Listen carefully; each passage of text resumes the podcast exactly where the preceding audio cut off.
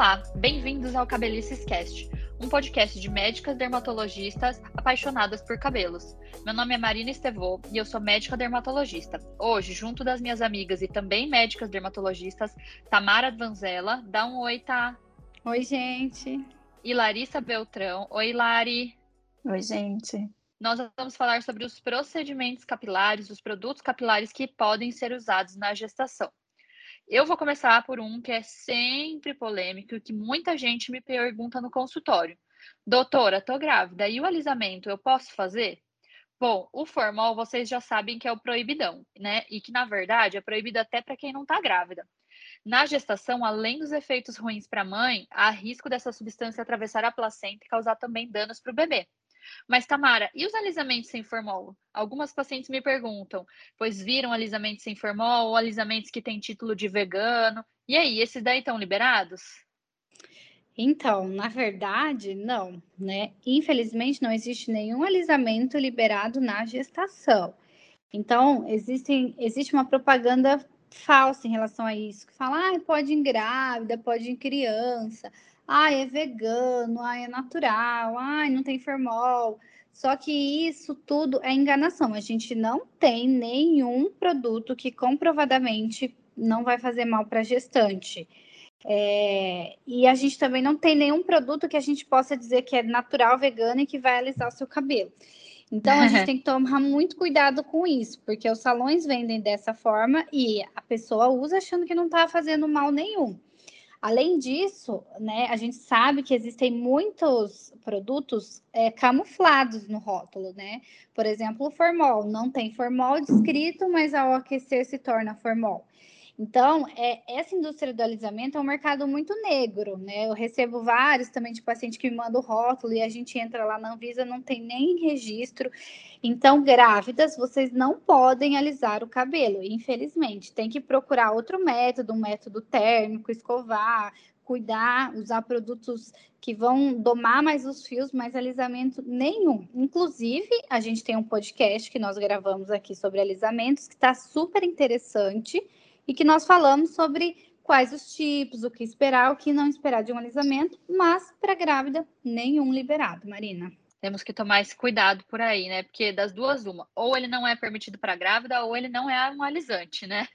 É. Exatamente, é o que eu falo aos pacientes. Ou não alisa, ou, é, ou não é permitido para grávida. Ou né? tem é coisa incompatível aí. as duas coisas. É. E agora, outra coisa polêmica, Lari. E as colorações, tonalizantes, tintura? Como é que fica essa questão na gravidez? É, então, Marina, também a gente não tem nenhum estudo que mostre a segurança né, de tintura na gestação. Tem alguns estudos muito antigos que mostravam que tinha mais alguns tipos de câncer em bebês, é, que as mães haviam pintado o cabelo durante a gestação, mas esses estudos a gente não pode dizer que eles estabelecem uma causa e consequência, né? Por exemplo, antigamente achar, também viu-se relação de quem tomava mais café também tinha mais câncer de pulmão, mas depois a gente viu que quem toma mais café também fuma, né? Mais, também fumava mais naquela época, e esse, o cigarro sim dá câncer de pulmão e o café entrou de inocente aí nessa história. Mas então, como a gente não consegue, com aqueles estudos, estabelecer causa e consequência, a gente não consegue dizer o quanto isso é seguro durante a gestação. A recomendação geral que a gente costuma orientar é evitar qualquer tintura durante a gestação, principalmente nos primeiros três meses, né? Depois desse período, eu costumo é, orientar, conversar também junto com obstetra, né? E alguns obstetras acabam liberando o uso de algumas colorações depois desse período dos três primeiros meses. Mas geralmente essas colorações vão ser sem amônia e sem metais pesados. Um exemplo disso que a gente pode usar sem metal pesado é aquela rena natural. Mas também, como a gente não tem nenhum estudo que mostre essa segurança, porque não ia ser ético a gente fazer um estudo testando em gestante alguma coisa que é só para uma finalidade estética. Então, eu costumo recomendar que use aqueles sprays que são temporários, né? Parece assim uma maquiagem, um rímel que passa na raiz branquinha eh, durante esse período, pelo menos assim, bem rigorosamente no primeiro trimestre da gestação e depois a gente conversa caso a caso junto com o obstetra. É uma opção interessante a gente tem até um episódio também bem recente sobre tinturas, colorações, que tá muito legal e dá para vocês entenderem as diferenças e entender aí o que é essa tintura provisória. Bom, para a gente continuar falando então sobre as coisas que podem, os medicamentos que podem ou não na gestação, eu quero fazer a introdução de uma coisa que é muito importante e que a própria Lari já introduziu.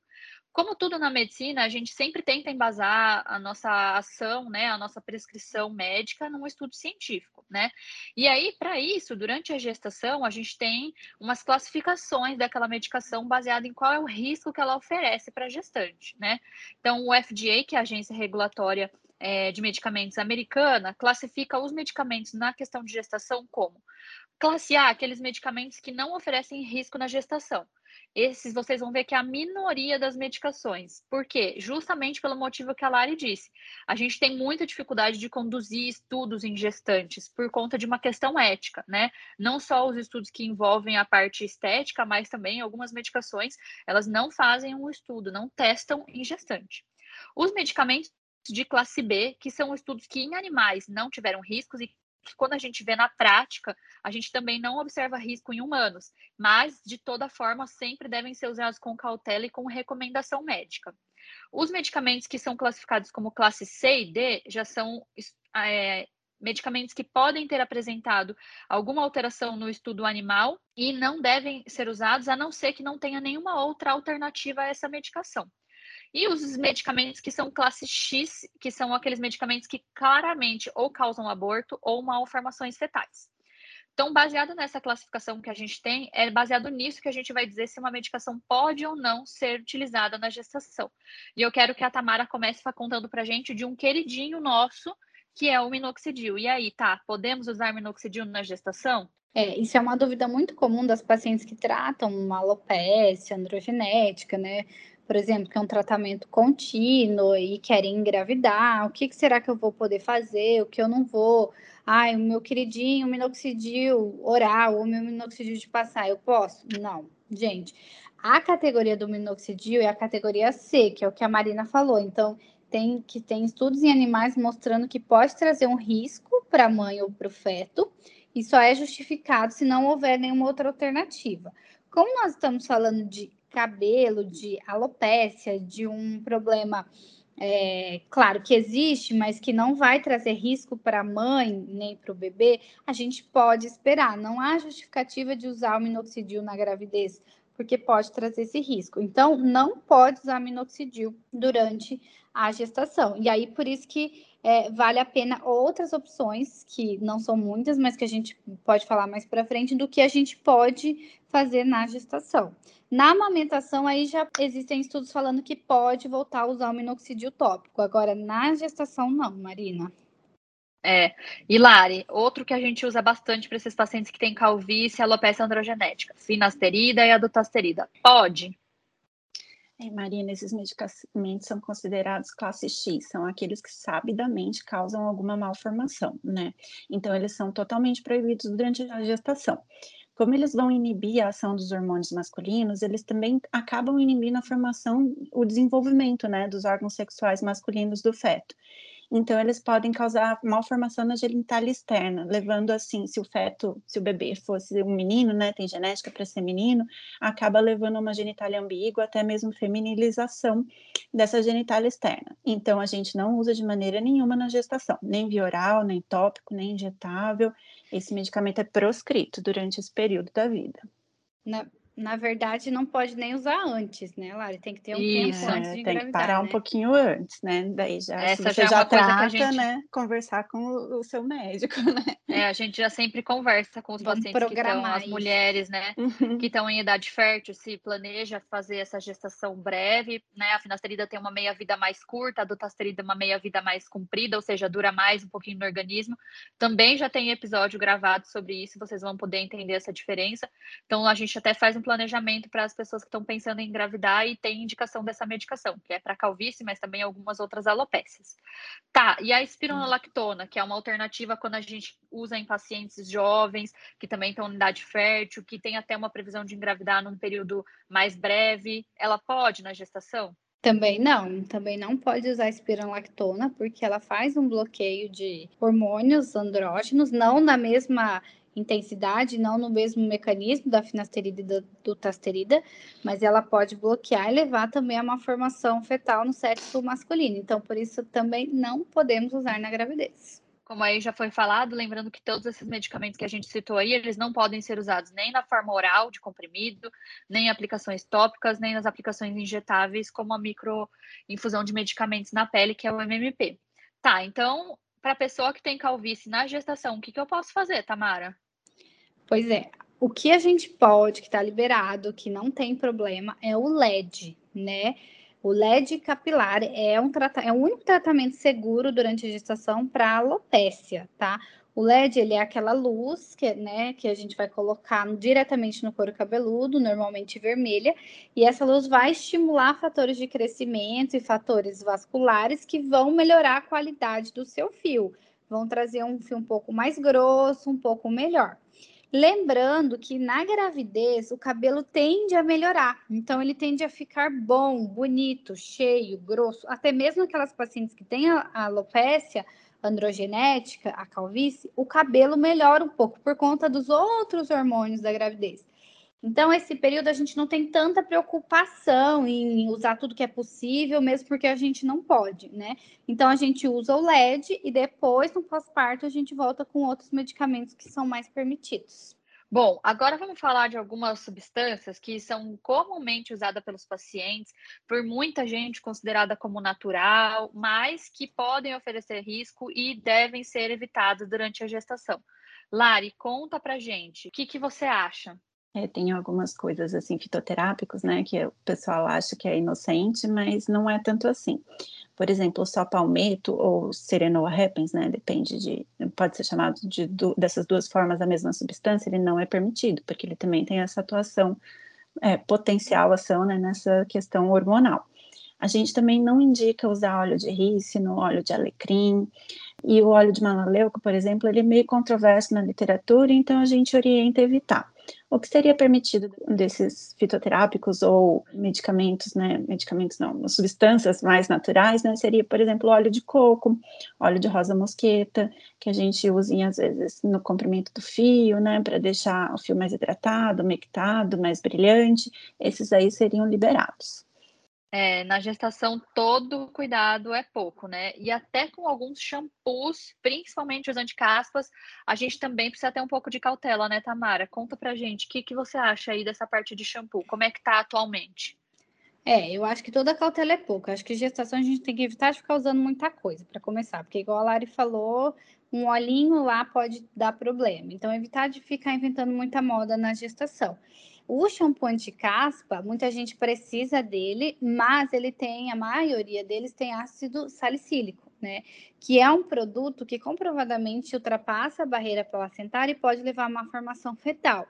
Então, não é indicado usar produtos que têm ácido salicílico. O shampoo, ele fica pouco tempo em contato com o couro cabeludo, ele tem uma porcentagem baixa de ácido salicílico, então pode ser que não faça tanto mal para o bebê. Porém, eu, como dermatologista, não indico que a paciente use diariamente isso e no primeiro trimestre que ela nem use, porque é aquela coisa, né? A gente sabe que vai fazer mal, não sabe o quanto, então é melhor não usar, procurar alguma outra alternativa, algum outro shampoo que tenha outro componente que não seja o ácido salicílico. É, e nesse esses shampoos, às vezes, a gente pode até, até medicações, como às vezes a gente usa medicações tópicas, por exemplo, como os corticoides, em algumas alopécias inflamatórias ou cicatriciais.